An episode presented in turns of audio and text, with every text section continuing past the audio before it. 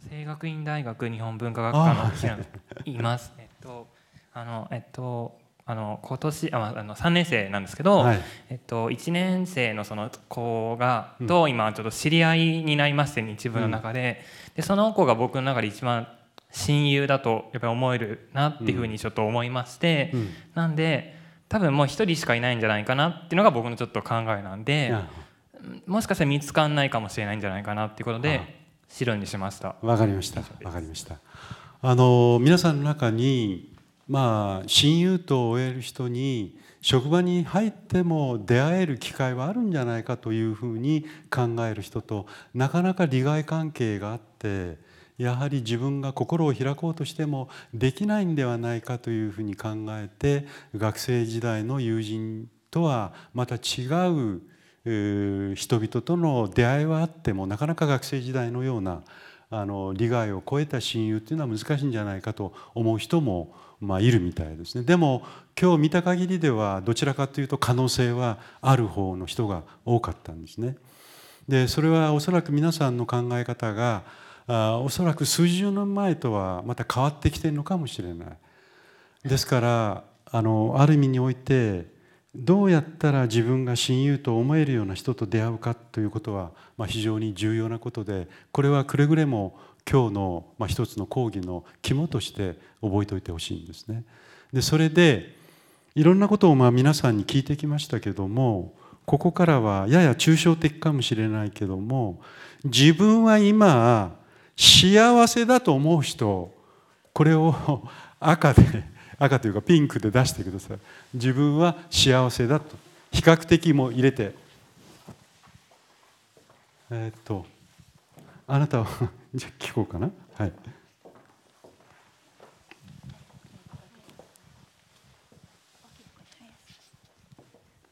えー聖心女子大学2年生の村瀬優奈と言います、どういう点で幸せ？なんとなく漠然と思いますか？それとも具体的なことで達もいてうん。家族もいて、うん。大学生活も充実しているので、うん。そういうふうに感じます。わかりました、あのちょっと聞きましょう。幸せだということは逆に言えば不幸が何であるかということはある程度理解しているということですよね。でも逆に言えば不幸であっても生きがいのある人生はあるかもしれない幸せであっても生きがいのない人生もあるかもしれませんね。ちょっとまたもう一回聞きましょう。幸せであるということは生きがいがあるということとイコールでしょうか？幸せイコール生きがいイコールだと思う人手挙げてください。赤で。幸せであるから生きがいがある赤で。で？はい。幸せと生きがいとは必ずしも一致しないと思う人白を出してください。ああ多かったね。ええ結構です。あのあなたはどう？そこをちょっと聞こうか。一番前にいるから。幸せと生きがいとは必ず一致しないという。東京工業大学4年生の中島さゆかです、えっと、幸せと生きがいはうん。私は違うと思うんですけど、はいえっと、生きがいあの幸せであるっていう状態は、あのまあ、いろいろ、あの充実していてという、あのいろんなことがハッピーであったりっていうことだと思うんですけど、うん。それは必ずしも生きがいとは違って生きがいがある生き方っていうのはやはり、あの難しいことあの苦しいことも乗り越えて、うん。あの行かなきゃいけないことであの、うん。今の現状自体が、うん。その幸せっていうこととはまた違うというふうに思います。はい今の方は生きがいと幸せ一致しない。もう一回ちょっと手を挙げて。幸せと生きがいとは一致しないということを白を挙げた人手を挙げてください。いいかな？あじゃああなたね。いいかな？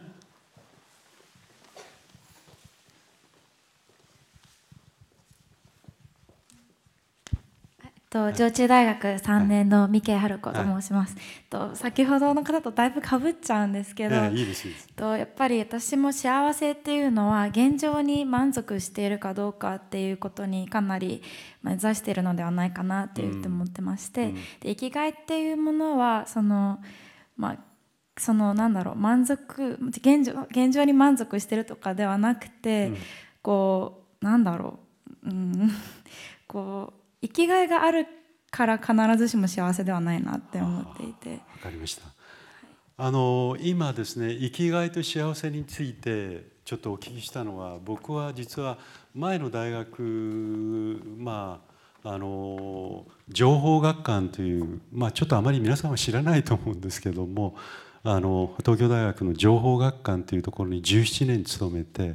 そこを辞める時に最後の挨拶のメッセージは私は幸せではないけども生きがいのある人生を歩んでいますというふうにちょっと宣言したんですね。だから皆さんにぜひとも聞いてほしかったんですそのことをつまり生きがいと幸せをイコールだと思える人はそれこそ一番ハッピーかもしれない。で例えば女性であればまあ今日見渡すと半分かそれ以上女性の人がいますけどもやっぱり男女雇用機会均等法があってもなかなかやっぱり、えー、いわゆる管理職その他に昇進の機会というものが女性にそう与えられてない会社もあるしでそういう中で共働きをしながら女性が母親としてそして、えー、まあ産休も取って子供も産んで育ててつまり仕事だけではなくて同時に社会貢献もしたい。母親でもありたい。そして同時に妻でもありたい。そして町内でそれなりのいい隣人でもありたい。つまりあれもこれもということをどうしても考えてしまうわけですね。私たちの学生時代だとですねダブルインカムノーキッズというのが一番幸せな条件だった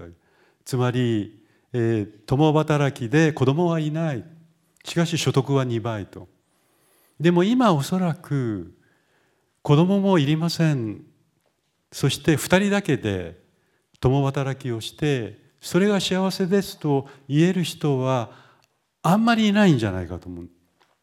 やっぱり自分で仕事の上で成功したい。人から認められたいという願望もあるししかし母親に一回なってみたい。そして子供を産んでみたい。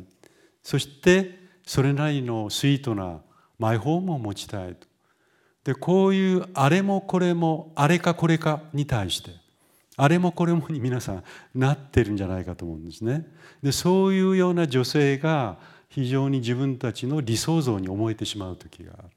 しかしそれはかなり場合によっては大変かもしれない。やっぱり私たちの幸せを求める中で何かを得ることが何かを失うことに通じる。あるいは何かを失うからこそ何かを売るという面もやはりなきにしもあらずなわけですね。必ずそこにはあれもこれも全部得られるということは私たちの中にはなかなかそれは難しい。でそういう人がいれば世間が羨んだりするわけで自分もああなりたいと思う。しかし実際の人生の中ではあれもこれもよりはあれかこれかになる場合があるということですね。そしてましてや皆さんがこのグローバリゼーションの中で言ってみれば淘汰が働いてるわけでしょう。社会的淘汰が働く。つまり、えー、適性を持たない人はある職場から放逐される。適性のある人だけが生き残るんだという考え方にどうしても傾いていかざるを得ないわけですね。でそうするとそれがまあ競争力ということにも一面になる。しかし一方ではそれだけでは幸せは得られないという思う人もいる。ですから年収が少なくてもいい。しかし自分は幸せな生活を送りたい。だから年収は少ないかもしれないけども自分は家庭を持って子供を産んでそして地方でそれなりの生活ができればいいやとそう思う人もいいやそんなのは嫌だ。自分は東京に残ってそして自分のキャリアをアップして仕事の中で生きがいのある人生を選びたいと。こういう人もいると思うんですね。様々ですどちらがいいのかそれは言えない。どちらがいいのかということは誰も言えないと思うんです。これは本当にそうだと思います。横並びでそうだと思います。しかしそれぞれにやっぱり皆さんの中にどちらかというと幸せの方に重きを置きたい人と生きがいの方に重きを置きたあの置きたい人とちょっとこう違うと思うのね。でただはっきりと言えることは自分がどういうような選択をするかということについて悔いを持たないということです。自分はこの選択をしたからこれでいいということですね。でそういうことが、まあえー、幸福ということを考えていくときに非常に重要だしおそらく私たちの社会はこれから10年後20年後残念なことなんですけども中央と地方との格差も開いていくと思います。これはある意味において不可逆的にそう進んでいるでできる限りそうではない社会の方が望ましいにしてもでその時にグローバルスタンダードに合わせてつまり一番新しいダボスが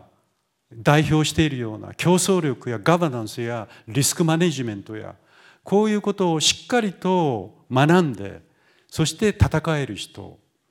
こういう人が一つのトラックにいるとするとそれとは違うトラックで自分の幸せを求める人もいる。場合によっては過疎地域にいてそして子供を産んで家庭を持ってそして育てて自分の一生を終える。そこに幸せを見いだす人もいるかもしれない。つまりこれからは自分がそれを選んだ場合には決して悔いてはならないということですね。これは非常に重要なことだと思います。でそういうものの選択を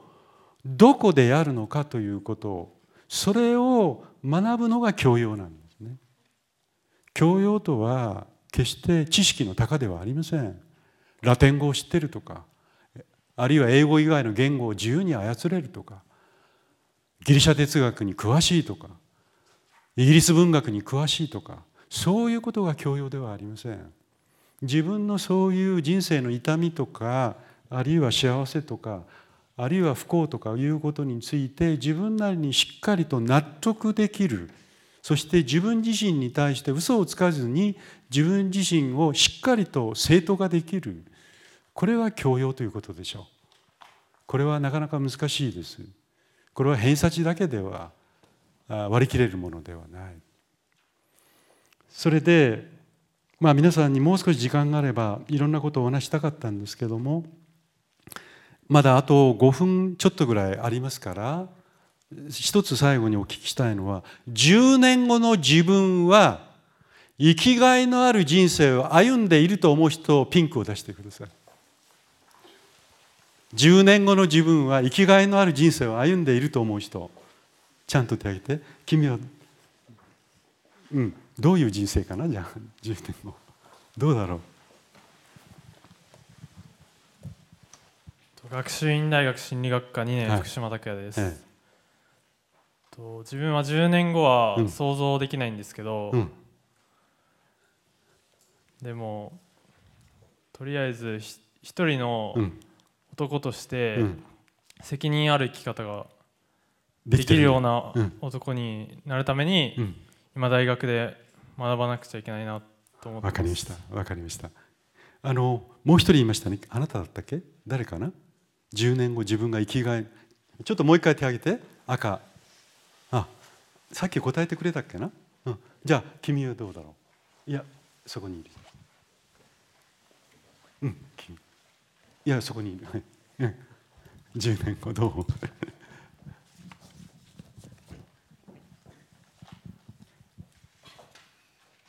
東京学芸大学の2年生の高谷です、はい、えー、やっぱり10年後っていうのはわからないものですけれども、うん、やっぱり自分は生きがいとしてはなんていうんですかね。ちょっと教育をやっぱり学芸大なので教育を、はい、ちょっと今じゃまずいところは変えていきたいなと思っていてそういう志はちゃんと持ったまま生きていることを信じています、じゃあ10年後僕が生きてたらもう一回会いたいね えっともう一回ちょっと手挙げてください。赤の。えっ、とじゃああなた10年後ね。はい。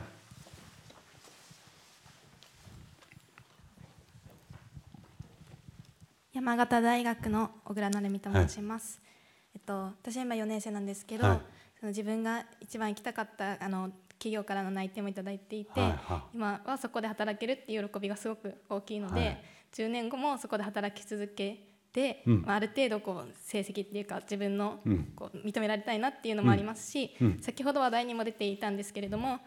ぱりその、まあ、女性としてこう家庭を持ちたいなっていうのもあるので、はい、その2つを成し遂げられていたいって思うし、はい、なんかそうだったらいいなっていうふうに思ってるわ、はい、かりました。あのじゃあ10年後今は生きがいは話しましたけど10年後幸せな人生を自分は歩んでいるだろうと思う人赤をちょっと出してください10年後幸せな人生を歩んでいるだろうという人ってあげてあじゃああなたどう？うん。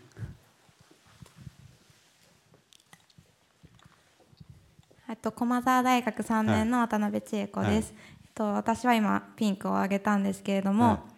まあえっと、今までもいろいろまあ、なんか悩んだこととか、まあ、挫折とかもあったかもしれないですけど、うん、なんだかんだいろんな環境でいろんな人と出会って、うん、まあ、幸せにやってきたと思うので、うん、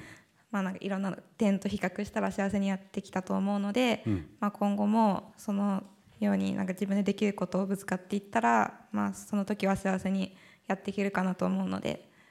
そう思いました。もう一回ちょっと聞きます。最後にね。10年後日本の社会はより良くなっていると思える人は赤を出してください10年後日本の社会はより良くなっていると思える人は赤を出して赤を出してください。そんなに多くないね。えっ、ともう一回ちゃんと手を挙げて。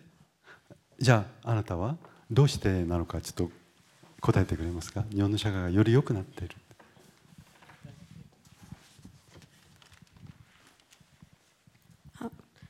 筑波大学芸術専門学部の北と申します、うん、私は白を出したんですけどあ白。よくなってない方。あよくなってない。それはどうして？たんですけどやっぱり今も衰退していってちょっと感じているんですけど、はい、まあ、ここでちょっと愛国心が今私は日本にはあまりないと思うんですけど、それを取り戻すきっかけをどこかで作ったりしないとちょっと。まあ、よくはならないと感じています。それは例えば東京オリンピックはその機会になりますか？それはもうニュースではすごく良いこととして取り上げられてるんですけど、うん、やっぱり水面下ではまあ批判も多くあってそれを取り上げないメディアが結構目立つなと私は思っているんですけど